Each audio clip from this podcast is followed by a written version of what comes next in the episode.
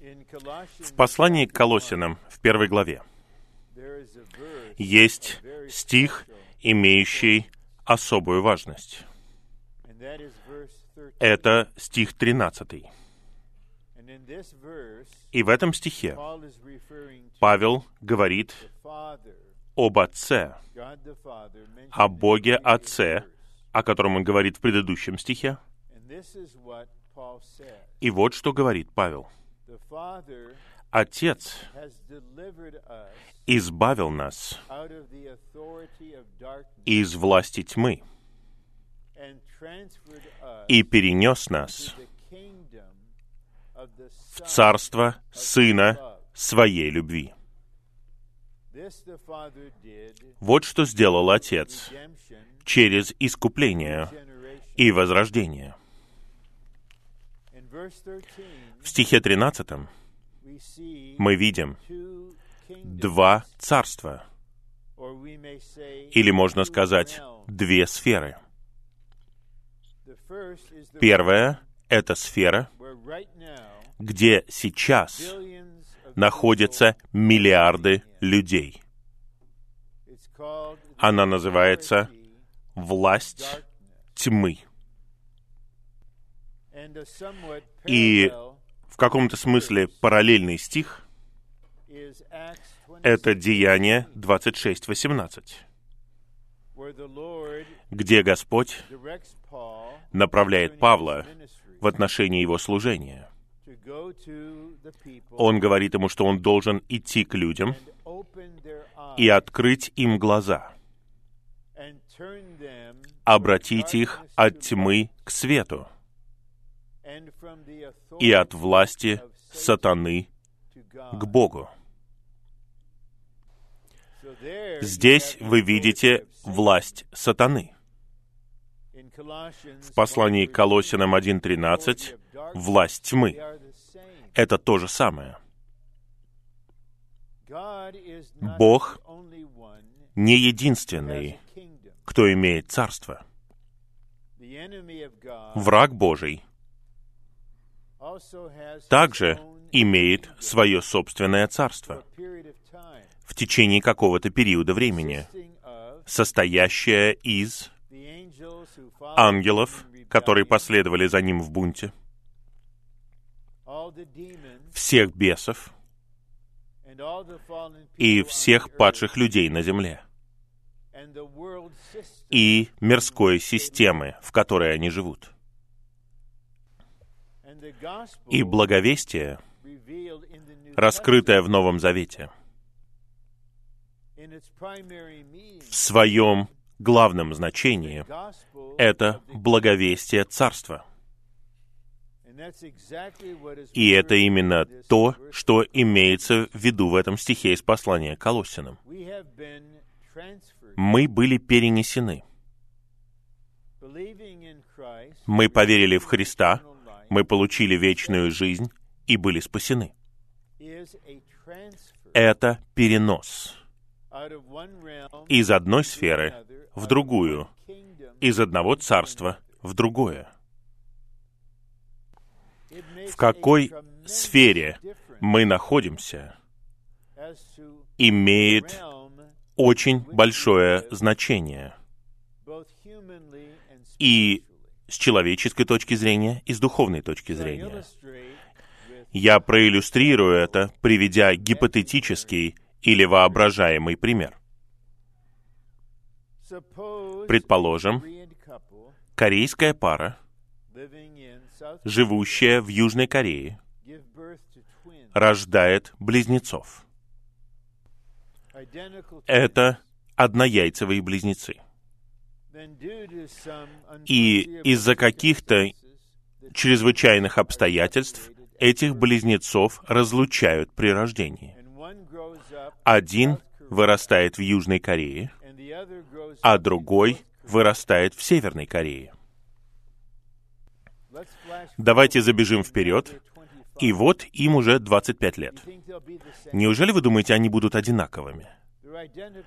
Они одинаковые близнецы. Конечно, генетически между ними существует связь, но они полностью разные люди. Потому что сфера, в которой они выросли и развивались, и жили, сформировала их.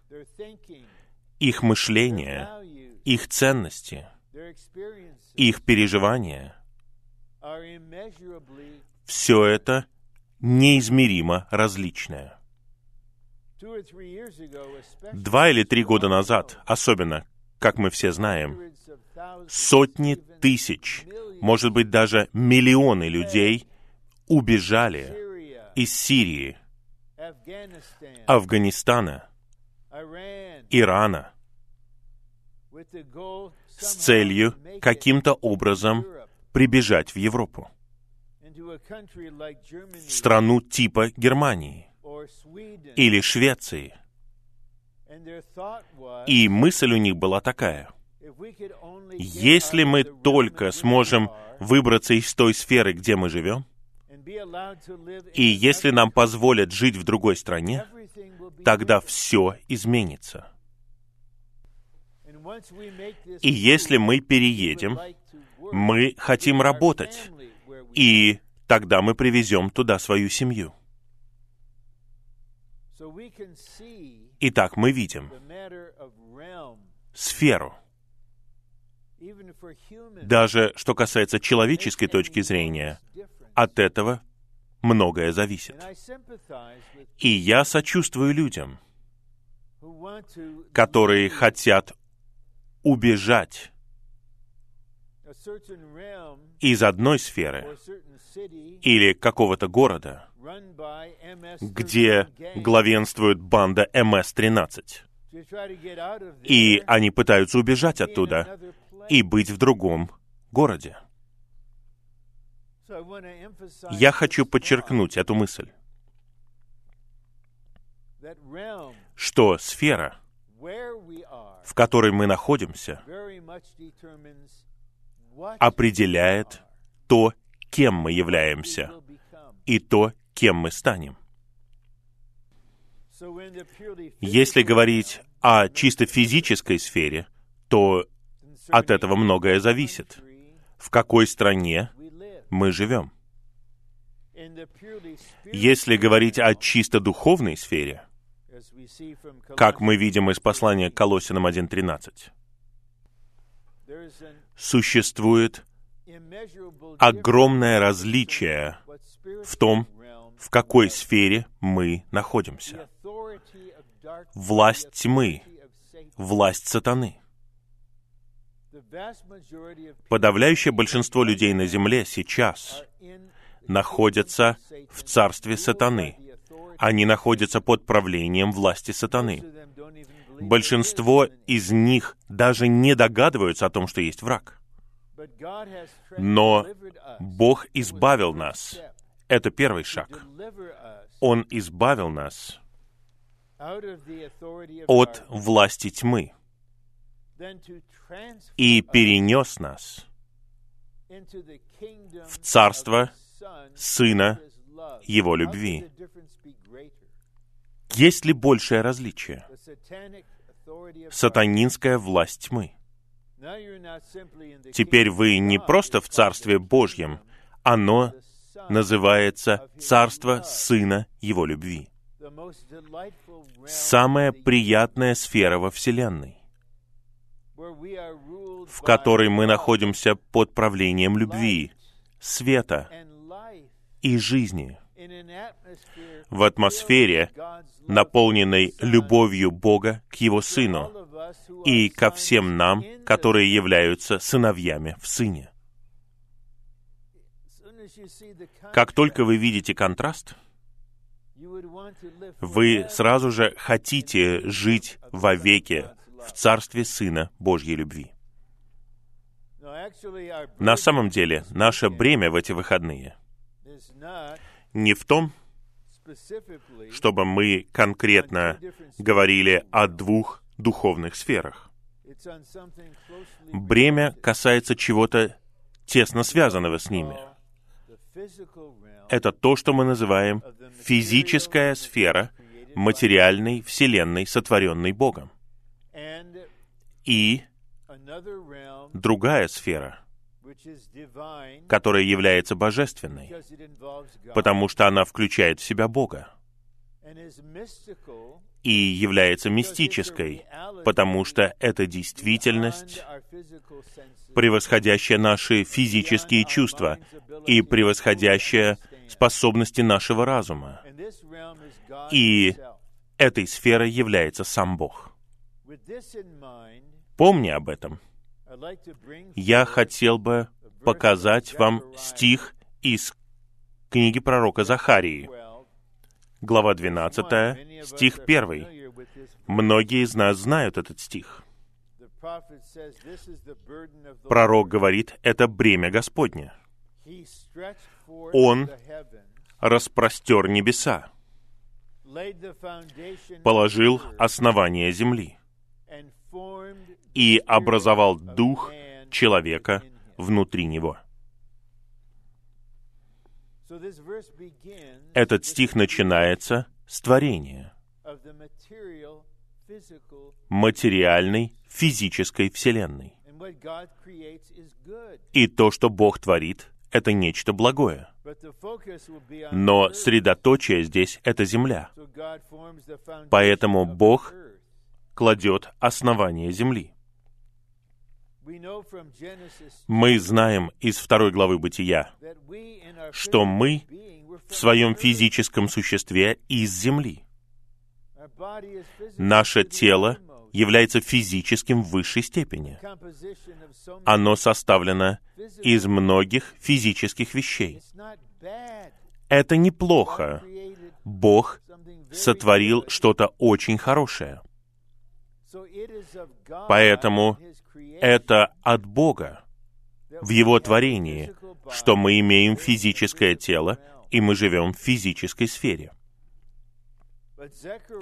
Но Захария 12.1 делает акцент на том, что есть нечто в человеке, что не является физическим. Это дух человека. И дух человека находится на одном уровне с небесами, которые распростерты, и с землей, основание которой положено. Хотя мы имеем физическое тело, и благодаря творению мы являемся живой душой, в центре нашего существа находится слитый дух. Почему? Почему Бог сотворил дух в нас?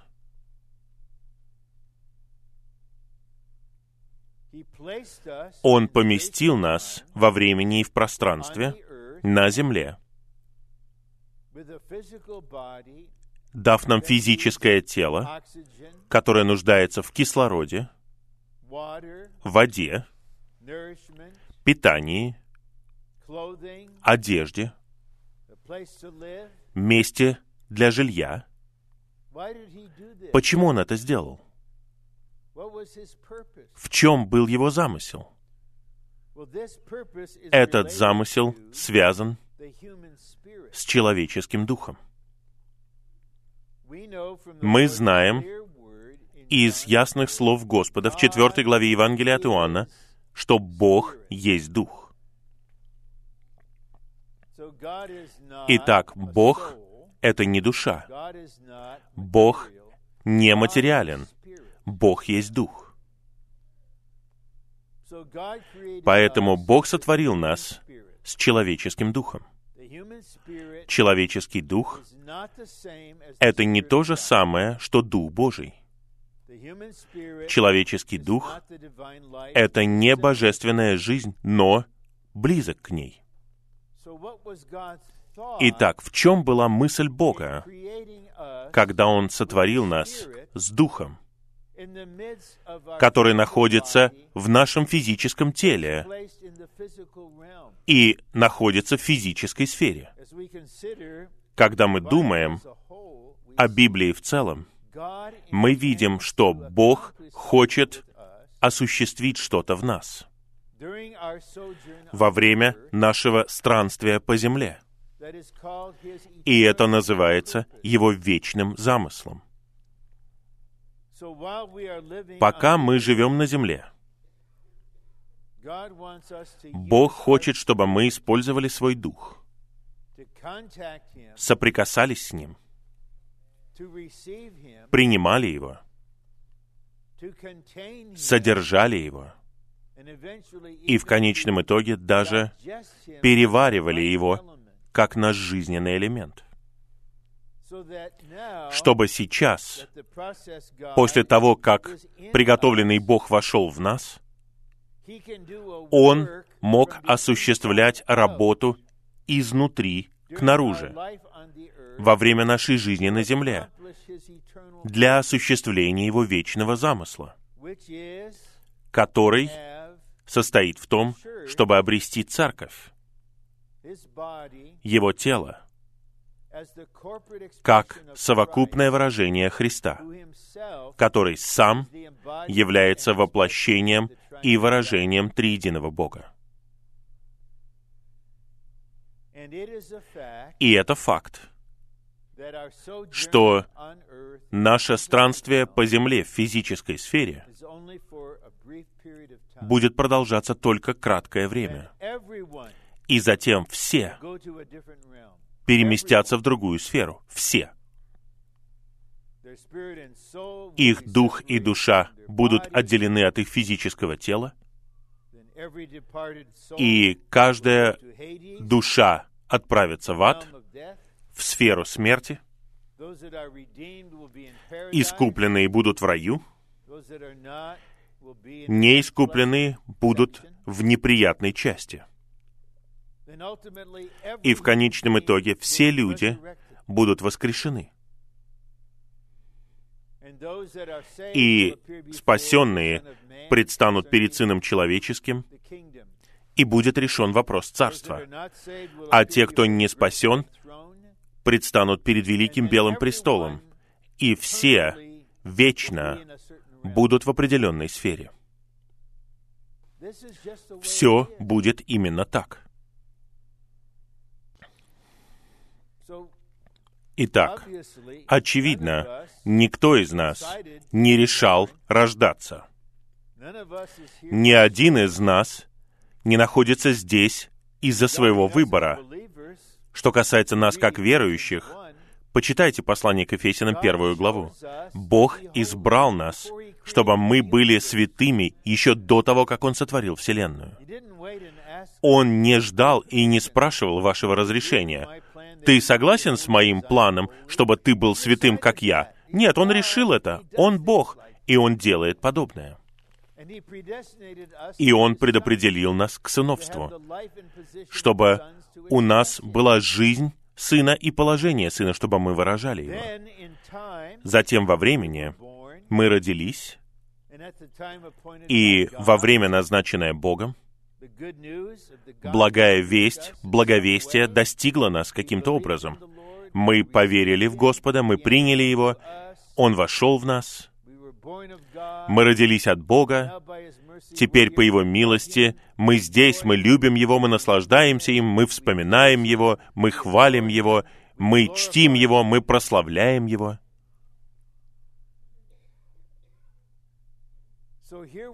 Вот мы в физической сфере, которая в Божьем творении была без порока.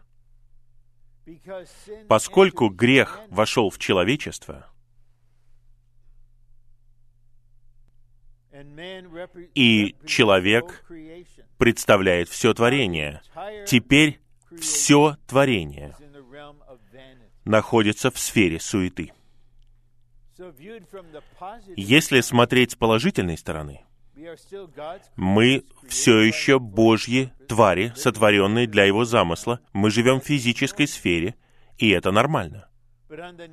Но с отрицательной стороны, сфера, в которой мы живем, это суета-сует.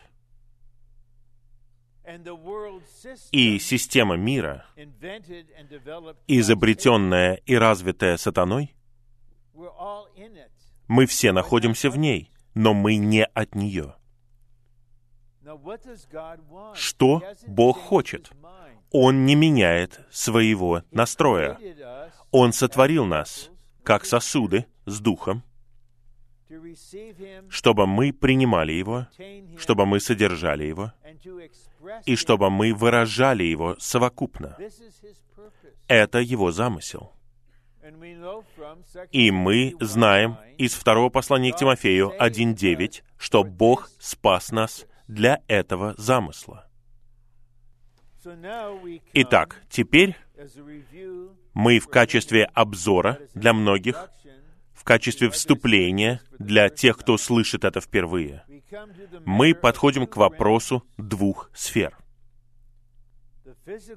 Физическая сфера, то есть очевидная сфера, в которой мы живем во времени и в пространстве.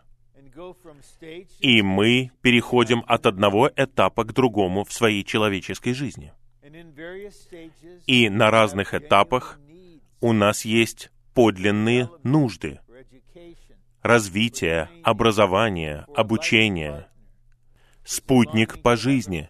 У нас есть стремление обрести семью. Нам нужно заботиться о своем здоровье. Нам нужно наслаждение. Нам необходимо финансовое снабжение. У нас есть человеческие нужды. И мы не должны быть в кавычках «духовными» и пренебрегать ими. Когда Господь учит нас о действительности молитвы, Он говорит о великих и славных вещах, об освящении Божьего имени, о том, что Его воля должна исполниться на земле, о том, что Его царство должно прийти. И потом Он говорит, молитесь о насущном хлебе. Вы люди, Насущный хлеб — это то, что вам нужно как людям, чтобы вы жили на земле. Нет ничего неправильного в том, чтобы вы приносили свои нужды Господу, в чем бы они ни заключались, и открывали бы Ему свое существо. Потому что все, что имеет значение для нас, имеет значение для Него. Потому что если у нас нет насущного хлеба, то есть нету того, благодаря чему мы живем, мы не можем жить на земле для Божьего замысла. Мы умрем раньше срока. Мы не закончим свой бег. К сожалению, религия серьезно лишает людей человечества. Религиозные люди — это самые нечеловечные люди. Они просто убивают наслаждение своими правилами, своими ограничениями, своими требованиями, своими суждениями. Они просто разрушают человечество. Посмотрите, что это произвело в Савле Тарсянине. Он был тем, кто хотел уничтожить церковь, которую Христос купил своей собственной кровью. Поэтому на самом деле Божий замысел никак не связан с религией. Он связан с сотворенными людьми, которые пали, которые были искуплены, прощены, очищены, примирены с Богом, родились от Бога, были озарены Богом и смогли увидеть, о чем идет речь. Поэтому, поскольку мы, очевидно, находимся в этой физической сфере, и я повторяю снова и снова, мы должны жить нормальной человеческой жизнью, продуктивной человеческой жизнью. Но мы здесь не ради человеческой жизни как таковой. Мы существуем ради чего-то вечного, ради Божьего вечного замысла. И если мы хотим, чтобы наша жизнь на земле, как верующих, внесла вклад в исполнение Божьего вечного замысла, тогда нам нужно понять, во-первых, что у нас есть Дух. И он не то же самое, что душа. И нам нужно узнать функции этого духа, иметь общение с Богом, иметь добрую совесть перед Богом, знать Бога при помощи нашей интуиции. Тогда мы идем дальше и видим, что Господь хочет раздать себя в наш дух. И из нашего духа распространиться в нашу душу и наше тело, преобразовать нас и сообразовать нас с образом Его Сына. Итак, о чем Господь молится сейчас? Что Он высвободил через брата Ли в 1996 году, весной, видение божественной и мистической сферы. А это сам Триединый Бог. Но для нас божественная и мистическая сфера — это приготовленный и завершенный Триединый Бог, который находится в нас и в котором находимся мы. У нас есть это взаимное обитание. В нашем духе Он обитает. Когда мы в нашем духе, мы находимся в Нем. Это 15 глава Евангелия от Иоанна.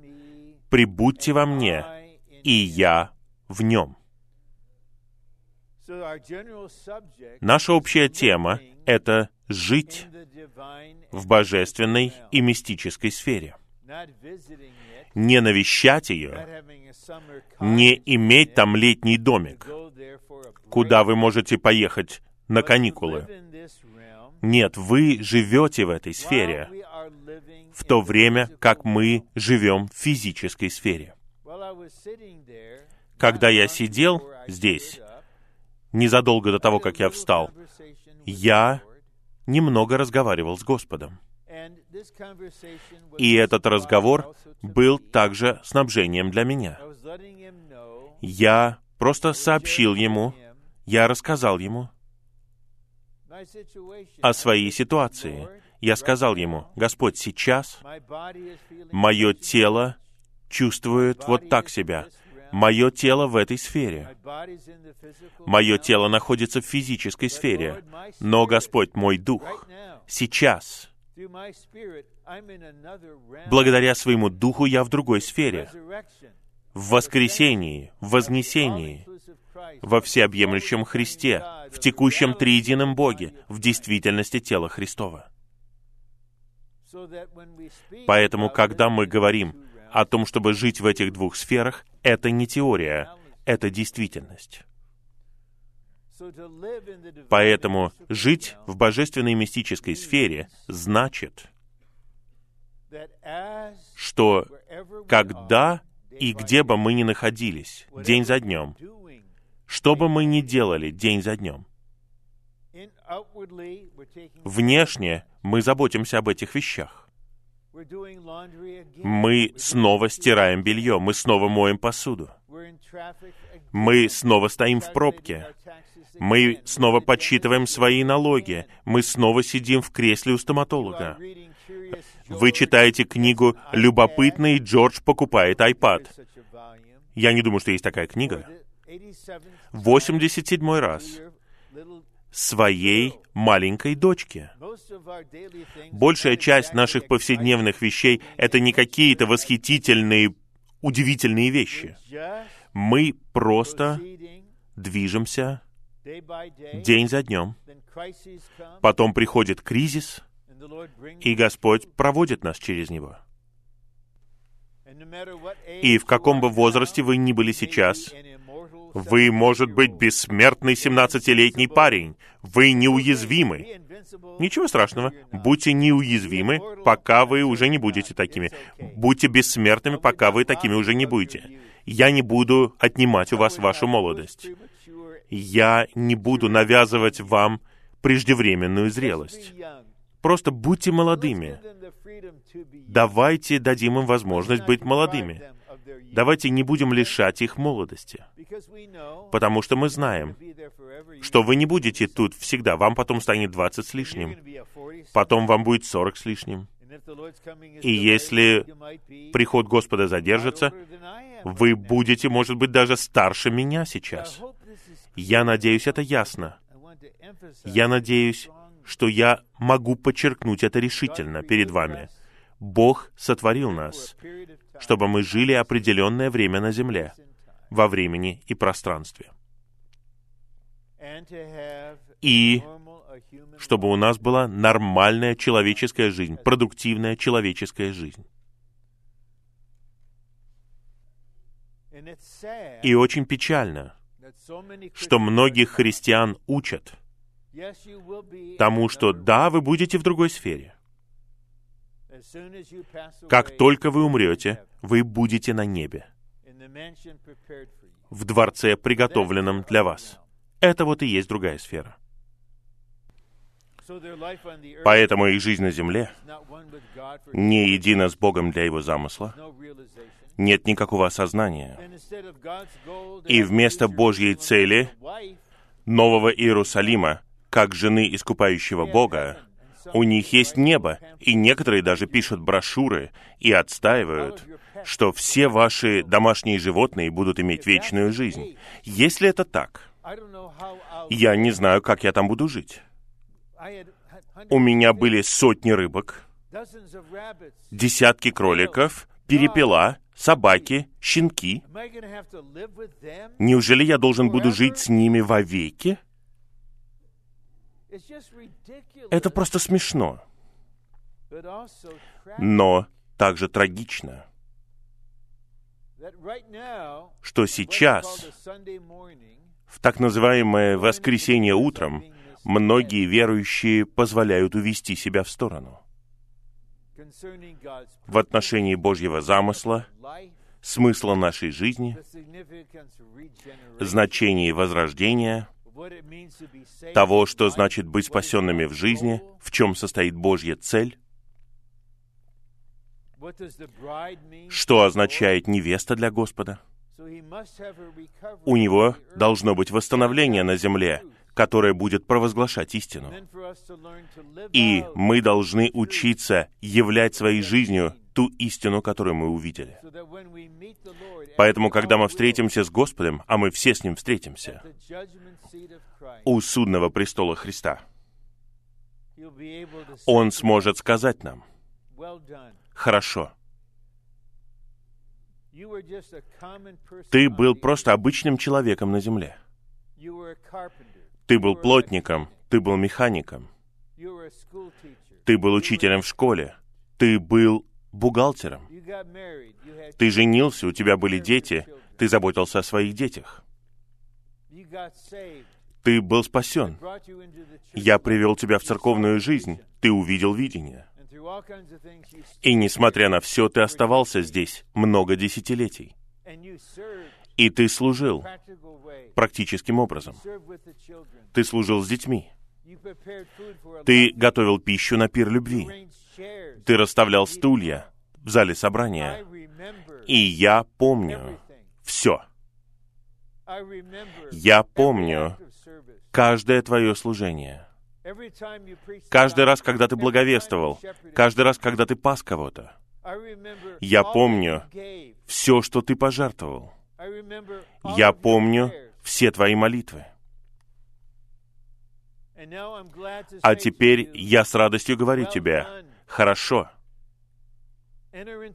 войди в мою радость, царствуй со мной в царстве, приди на свадебный пир, ты победитель.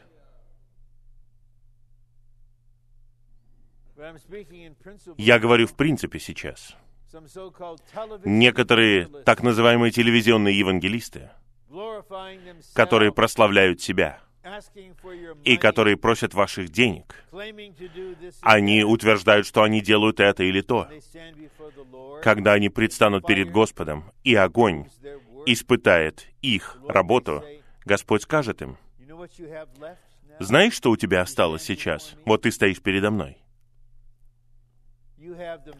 У тебя есть мера жизни, которую я вложил в тебя в тот день, когда ты был спасен. Твоя жизнь прошла впустую.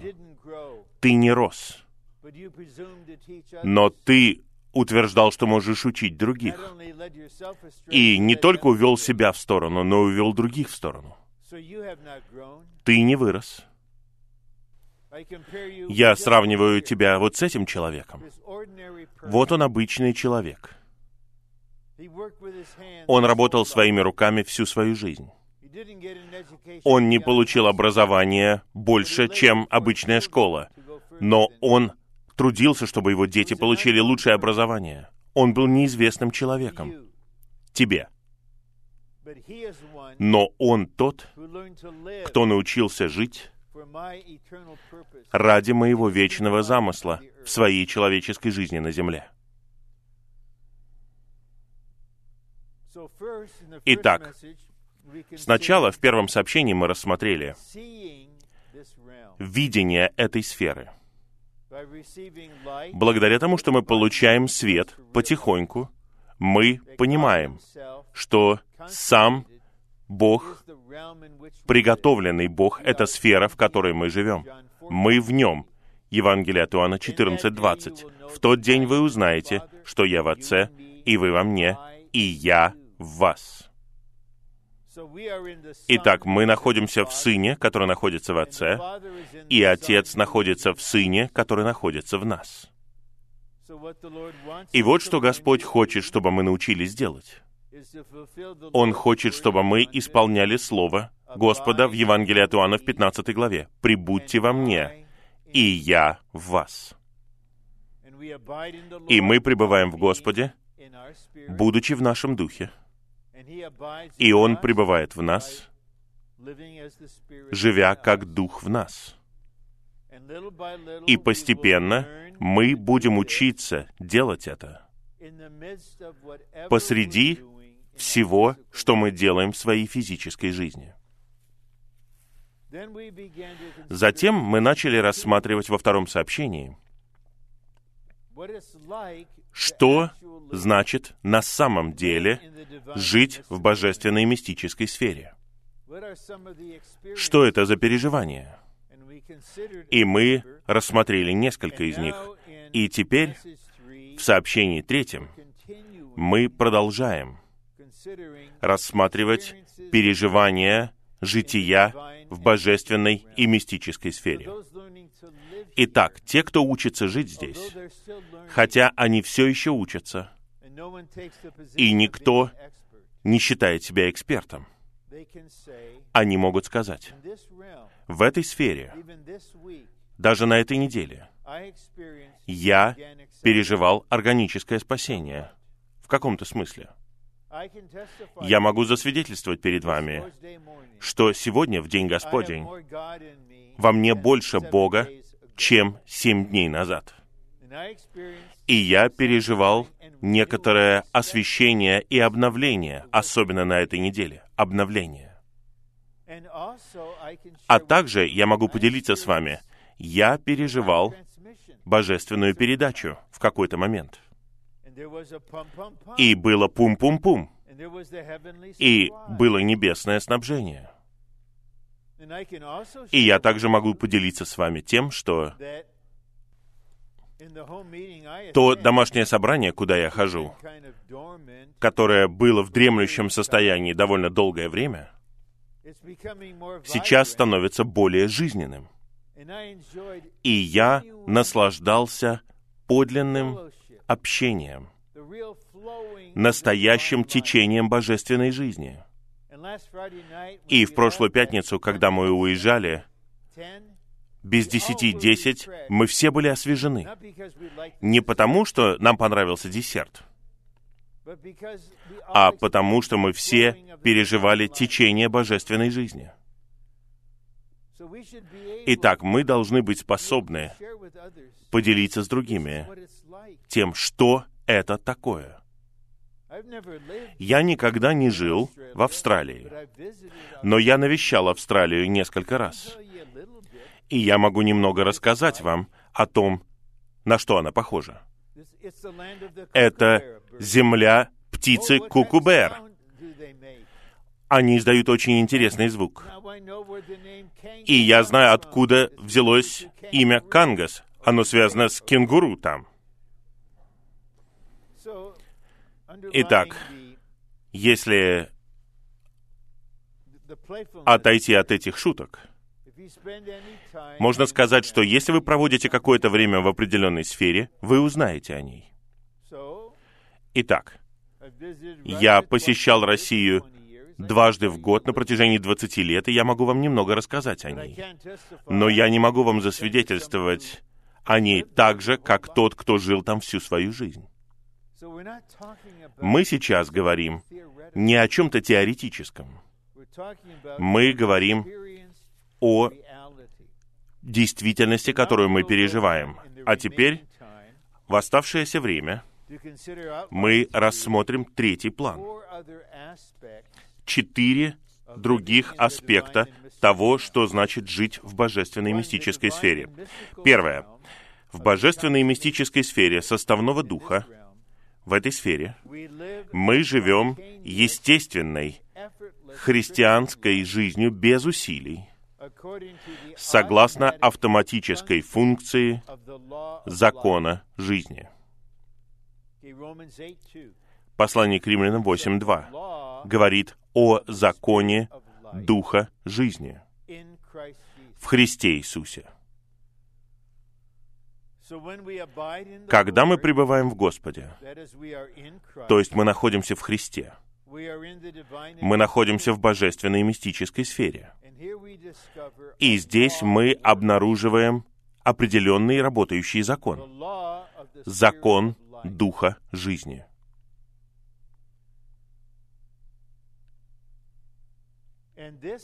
И этот закон делает так, что мы живем богочеловеческой жизнью, естественным образом, без усилий. Я использую эту иллюстрацию, и я обращаюсь к женатым братьям.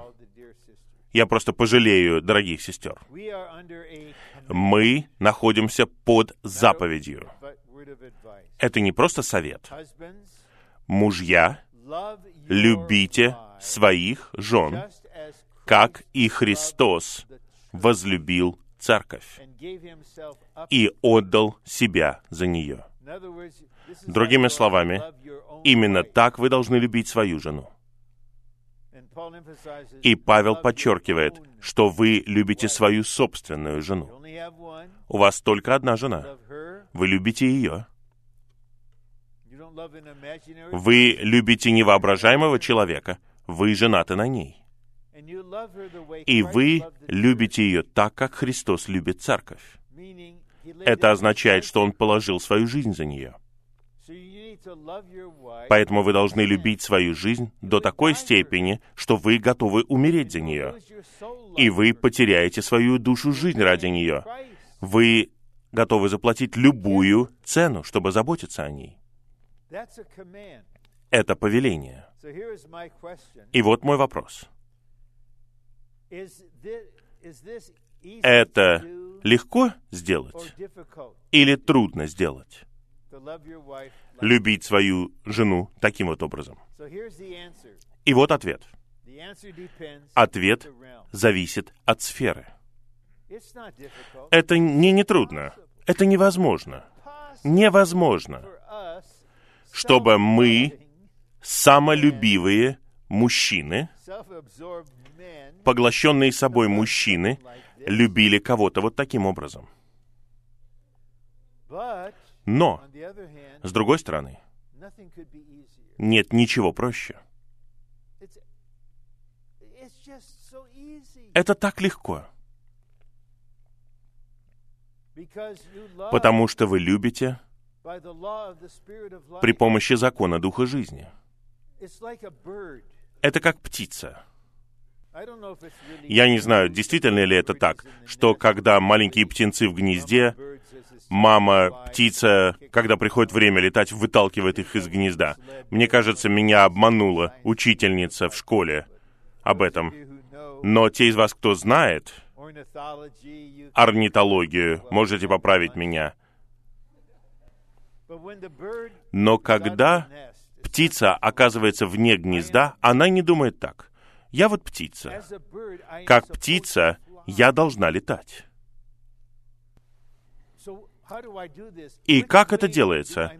Какое крыло движется первым? Если птица будет думать так, она упадет на землю. Она летает при помощи закона. Это птица.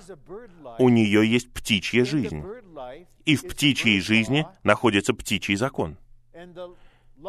И закон птичьей жизни в том, что вы летаете.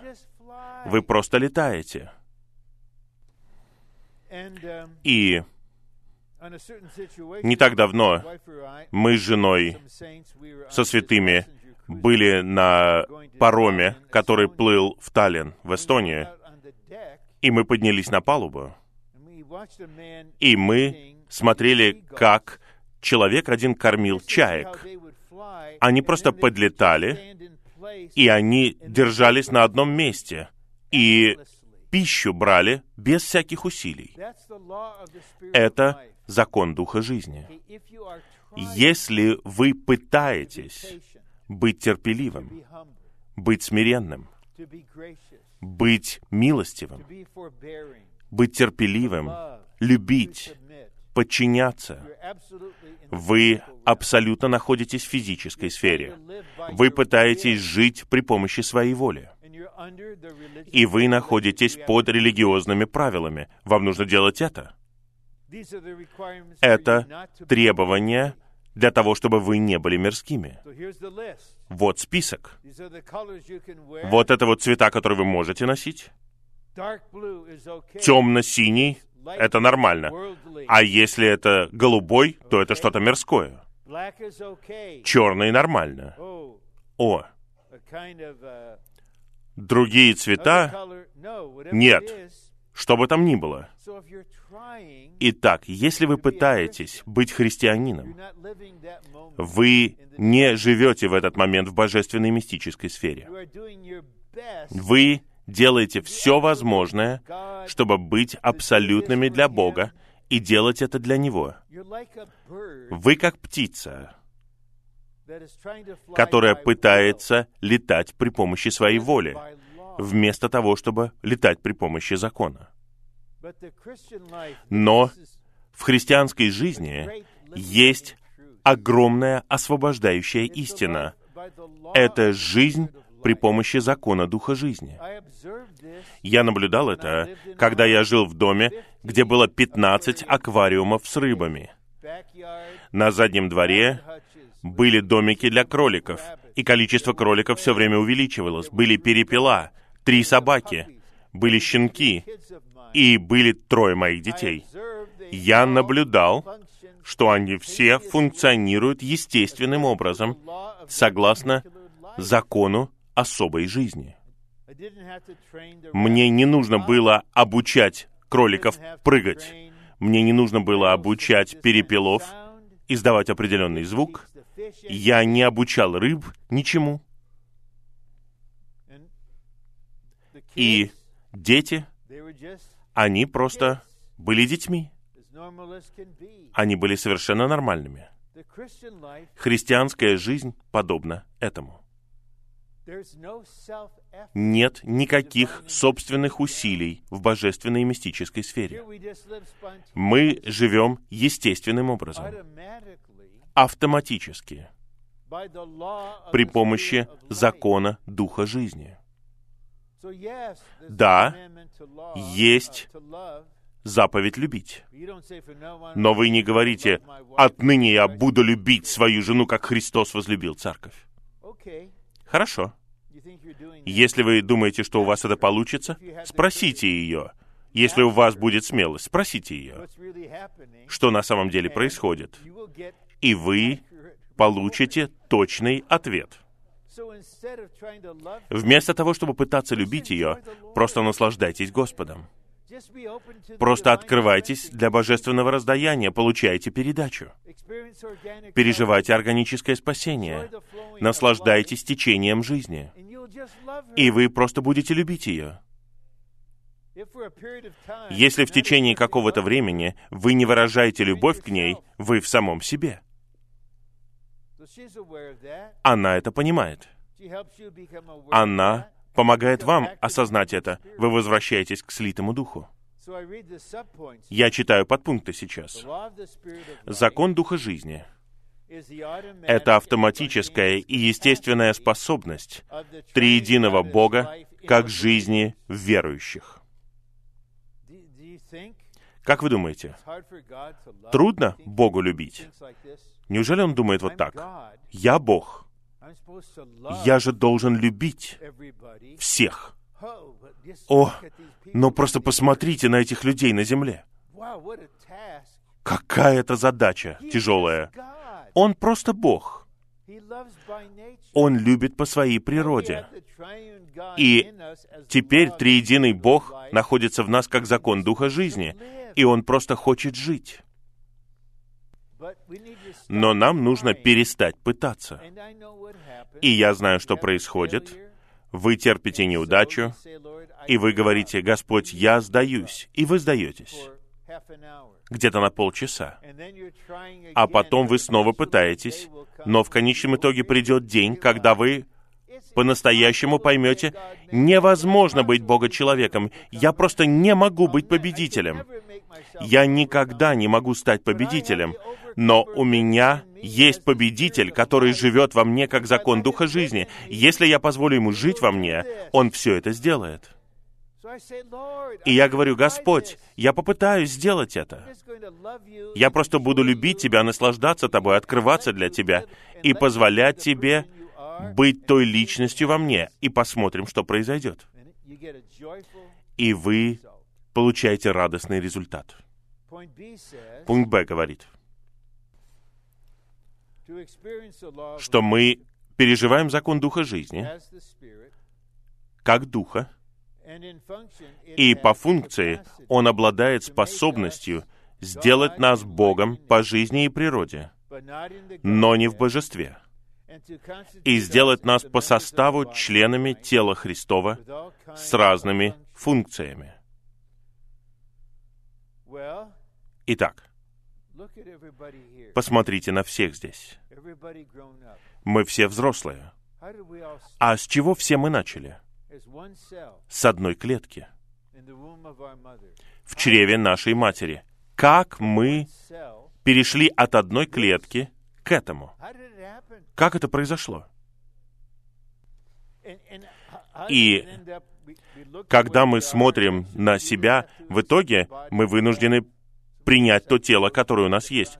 Некоторым из нас пришлось потрудиться, чтобы это сделать. Это закон человеческой жизни — который был в этой клетке. Он направлял все наше развитие. Наши родители питали нас. Они заботились о нашем образовании, о нравственном обучении и так далее. Но они не производили развития. Это сделал закон человеческой жизни в нас с момента зачатия.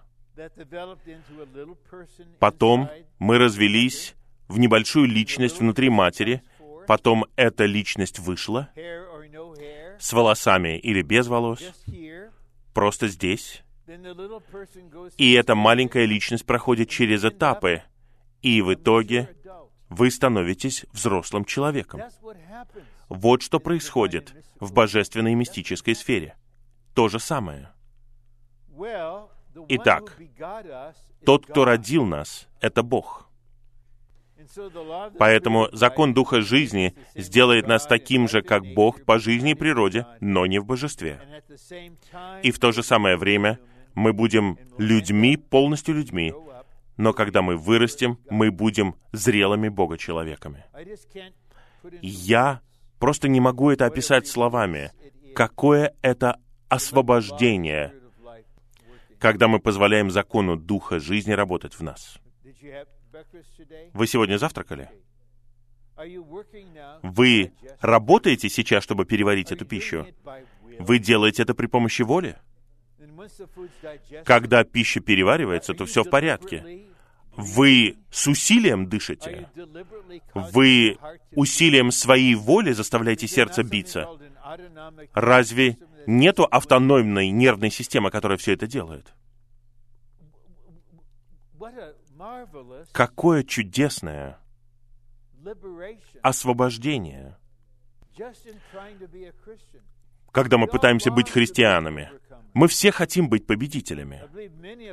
И я уверен, что многие из нас, кому за 40, мы действительно обеспокоены, получится у нас или нет. И глубоко внутри мы все еще надеемся. И в то же самое время нас интересует. Но если мы просто поймем, что побеждать — это естественная функция закона Духа жизни, побеждающая жизнь находится в нас, и мы находимся в победителе. Мы просто остаемся здесь, и Он воспроизведет себя в нас. Именно так Он и делает все.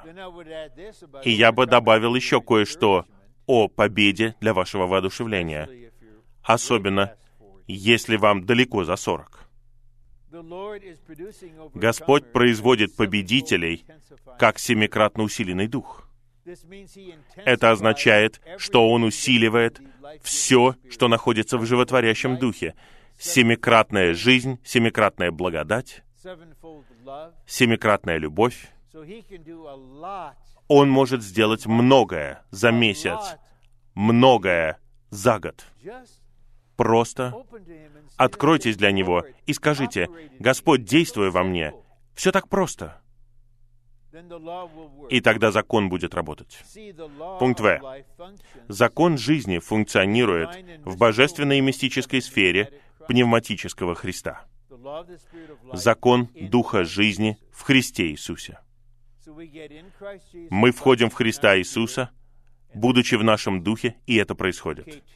Второй пункт.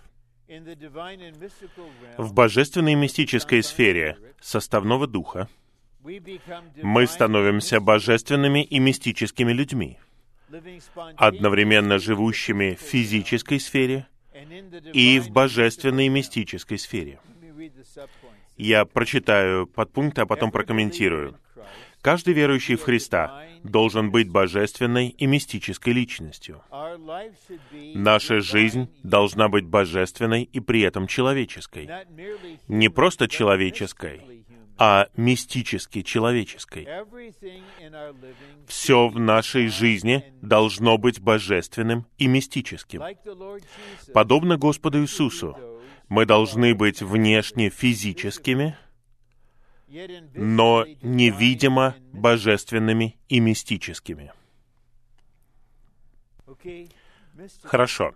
Мистическими, не странными, не какими-то особенными, не своеобразными. Мистическими. И в конечном итоге, если на работе вы учитесь исполнять свою работу в союзе с Господом, вы приходите на работу и говорите, «Господь, я посвящаю этот день Тебе. У меня требовательная работа. От меня требуется много энергии и концентрации. Господь, я прошу Тебя, работай во мне. Я принимаю Тебя как свою личность. Живи во мне. Ты знаешь, что значит работать. Тогда постепенно мы учимся быть одним духом с Ним по мере того, как вы работаете. И вы не просто работаете в изоляции, вы взаимодействуете с другими людьми. Вы становитесь друзьями с кем-то, вы обедаете с кем-то, вы пьете кофе с ними в перерыв. И в конечном итоге у них появляется ощущение, что в вас есть что-то особенное, не странное, не какое-то своеобразное. Они не могут это даже объяснить, но они ощущают. Вы человек, вы осуществляете свою работу. Вы не сплетничаете, как другие.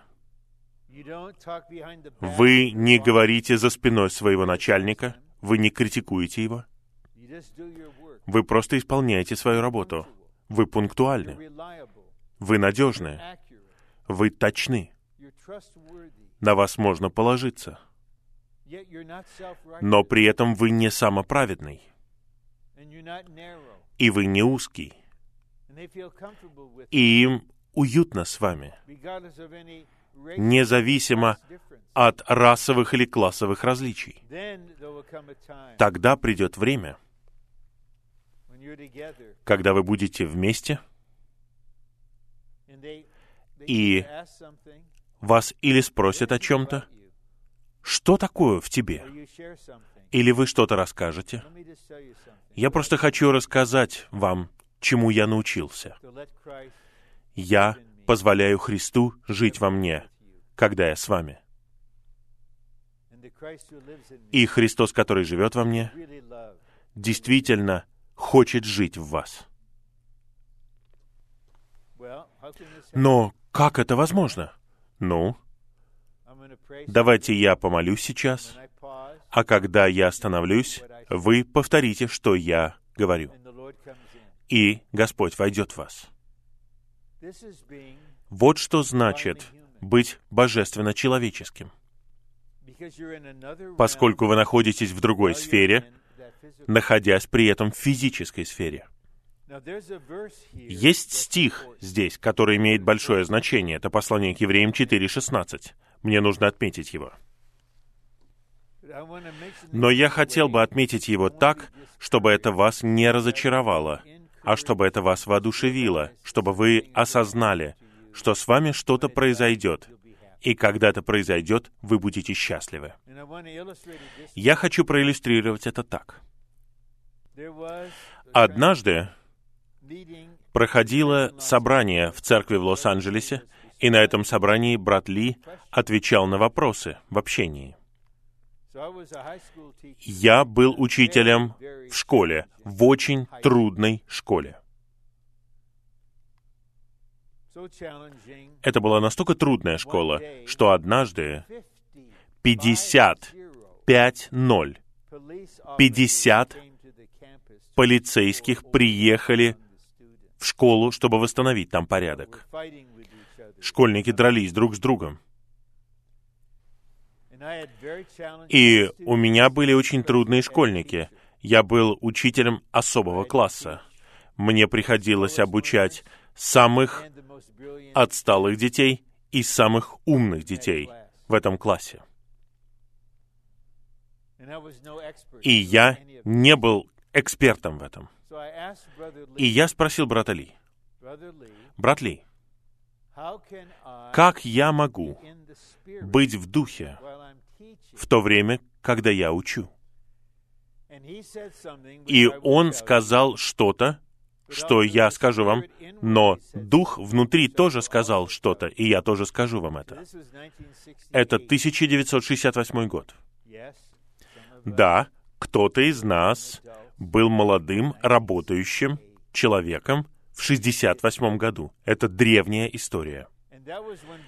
И вот тогда брат Ли предложил нам четыре слова. Он делал сообщение, и он сказал, вы можете соприкасаться с Господом при помощи четырех слов, но он не знал, что это за четыре слова. Он сказал нам позднее, он спрашивал у Господа, а что это за четыре слова? И Господь дал ему слова, одно за другим. И брат Ли сказал, «О, Господь, аминь, аллилуйя».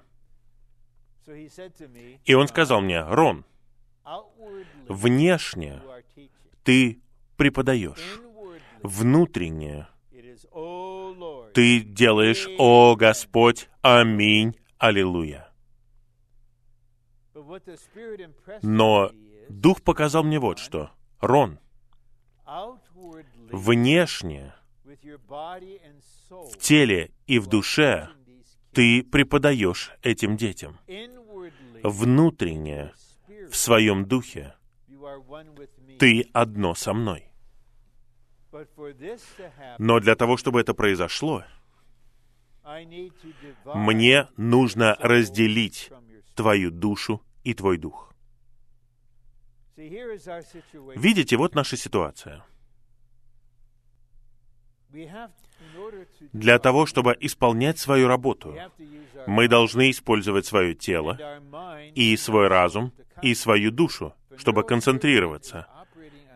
Когда нейрохирург проводит операцию у меня на мозге, я хочу, чтобы он концентрировался на том, что он делает. Мы должны использовать свою душу. Но поскольку наша душа и дух не разделены, наш дух вынужден делать то, что делает душа. Он закрыт душой, он погребен под душой. Поэтому, когда приходит время перерыва на обед, мы можем использовать свою душу вместе с духом, чтобы читать Слово, или если мы пропустили утреннее оживление в тот день, мы проводим оживление в обед, лучше поздно, чем никогда. И мы можем использовать свой дух, потому что наш разум хочет быть в Слове. И потом мы возвращаемся к работе. И мы не думаем о Боге следующие пять часов. И после этого мы чувствуем себя ужасно, мы осуждаем себя. О, каждый день одно и то же. Пока Господь не использует живое слово, которое острее острого меча, посреди наших обстоятельств, и пока Он не отделит нашу душу от нашего духа. Тогда внешне, как сейчас, я использую способности своего разума и говорю с вами. Мысли приходят, мысли выражены в словах. Но в то же самое время мой дух свободен. Он может быть в прямом соприкосновении с Господом. Он может получать божественное раздаяние. Поэтому, если бы я преподавал вот так, и пришел бы обед, мне не нужно возвращаться к Господу, потому что я не уходил. Так будет происходить со всеми нами. Но, возможно, так с вами еще не будет, когда вы вернетесь на работу или на учебу завтра. Поэтому я предлагаю вам молиться вот такой молитвой, которую я предлагал вам раньше. Не анализируйте. Не надо посылать мне электронные письма и спрашивать, «Моя душа и мой дух разделены?» Потому что я прочитаю это именно вот так вот. Если вы задаете такой вопрос, то ответ «нет». Если дух и душа разделены, тогда вы не будете задавать вопроса. Просто начните с того, где вы находитесь. Просто говорите, Господь, живи во мне сегодня. Будь личностью во мне. Будь учеником во мне. Будь медсестрой во мне. Будь мамой во мне. Кем бы вы ни были. Но в конечном итоге, для того, чтобы жить в обеих сферах, наш дух должен быть отделен от нашей души. Поэтому внешне, как учитель, я учу этих трудных детей. Я должен взаимодействовать с ними, я должен принимать решения, я должен объяснять им что-то, я должен наказывать их. Но мой дух в то же самое время может соприкасаться с Господом. Поэтому, когда я в классе, я нахожусь в обеих сферах. В конечном итоге, наша ситуация будет именно такой. Третье. В божественной и мистической сфере составного духа мы живем жизнью истинности как выражение раскрытой божественной действительности. Под истинностью понимается раскрытая божественная действительность, которая становится подлинностью и искренностью, чтобы мы жили жизнью, которая соответствует божественному свету.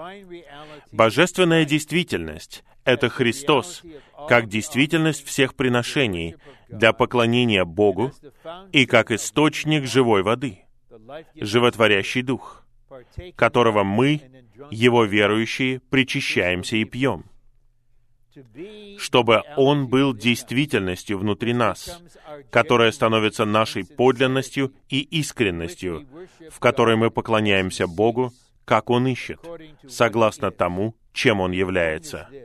Итак, суть вот в чем.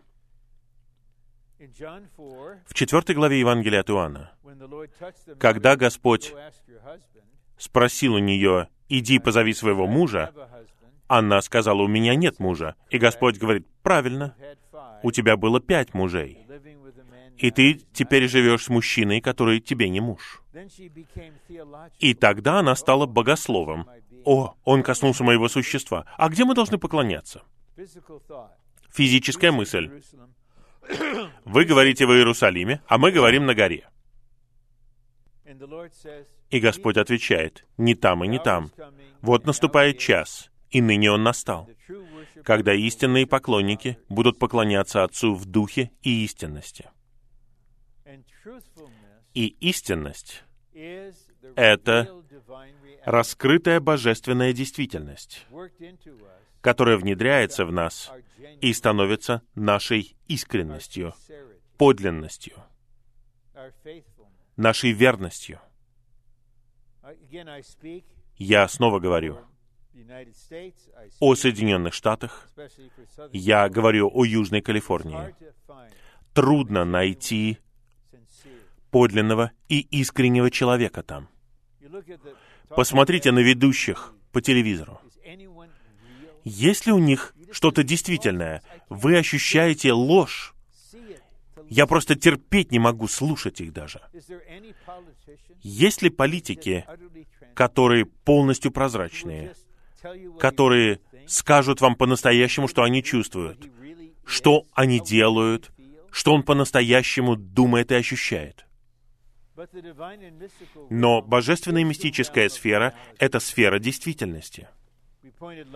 Вчера мы отмечали на основании 1 Иоанна 5.20, мы в истинном, мы в истинном, мы в действительности. Дух действительности вводит нас во всю действительность. Божественная действительность пропитывает нас на человеческом уровне. Мы становимся подлинными людьми.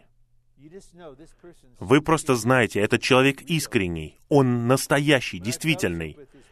Когда я общаюсь с этим братом, нет ничего политического, ничего религиозного. Есть просто подлинное, сладкое общение. И ваше сердце тает. И Бог Отец ждет таких поклонников. Я не критикую я просто показываю ситуацию. Сегодня воскресенье. Сколько поклонения Бог Отец получает в Калгари сегодня? Сколько? Отец, возможно, скажет, вот это поклонение, которого я желаю.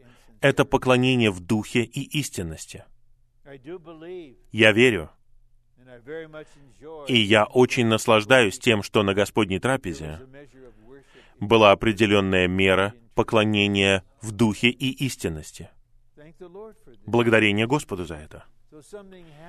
Итак, что-то происходит с нашим существом, благодаря тому, что мы живем в этой сфере. И апостол Иоанн особенно свидетельствует об этом. Когда он написал свое второе послание, он написал одной сестре и ее детям, и он пишет, которых я люблю в истинности. Он мог такое сказать.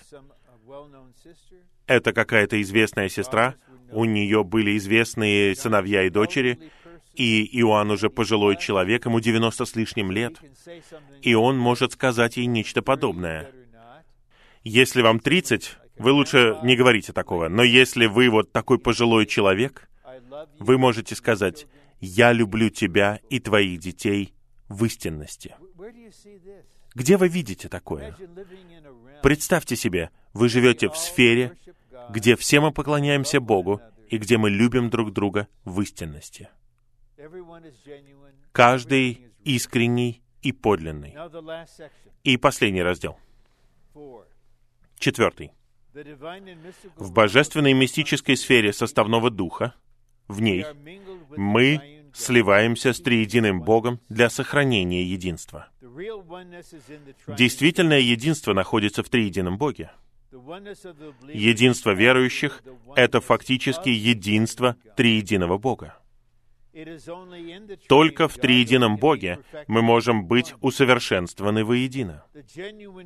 Подлинное единство — это слияние верующих с триединым Богом. Чтобы иметь такое единство, верующие должны быть в триедином Боге, как божественной и мистической сфере. Верующие едины с триединым Богом в божественной и мистической сфере пневматического Христа и завершенного Духа. Господь молился об этом, чтобы мы были едины в триедином Боге, чтобы мы были с Ним там, где Он, чтобы мы были усовершенствованы воедино. Но если мы лишь физические в Господнем восстановлении,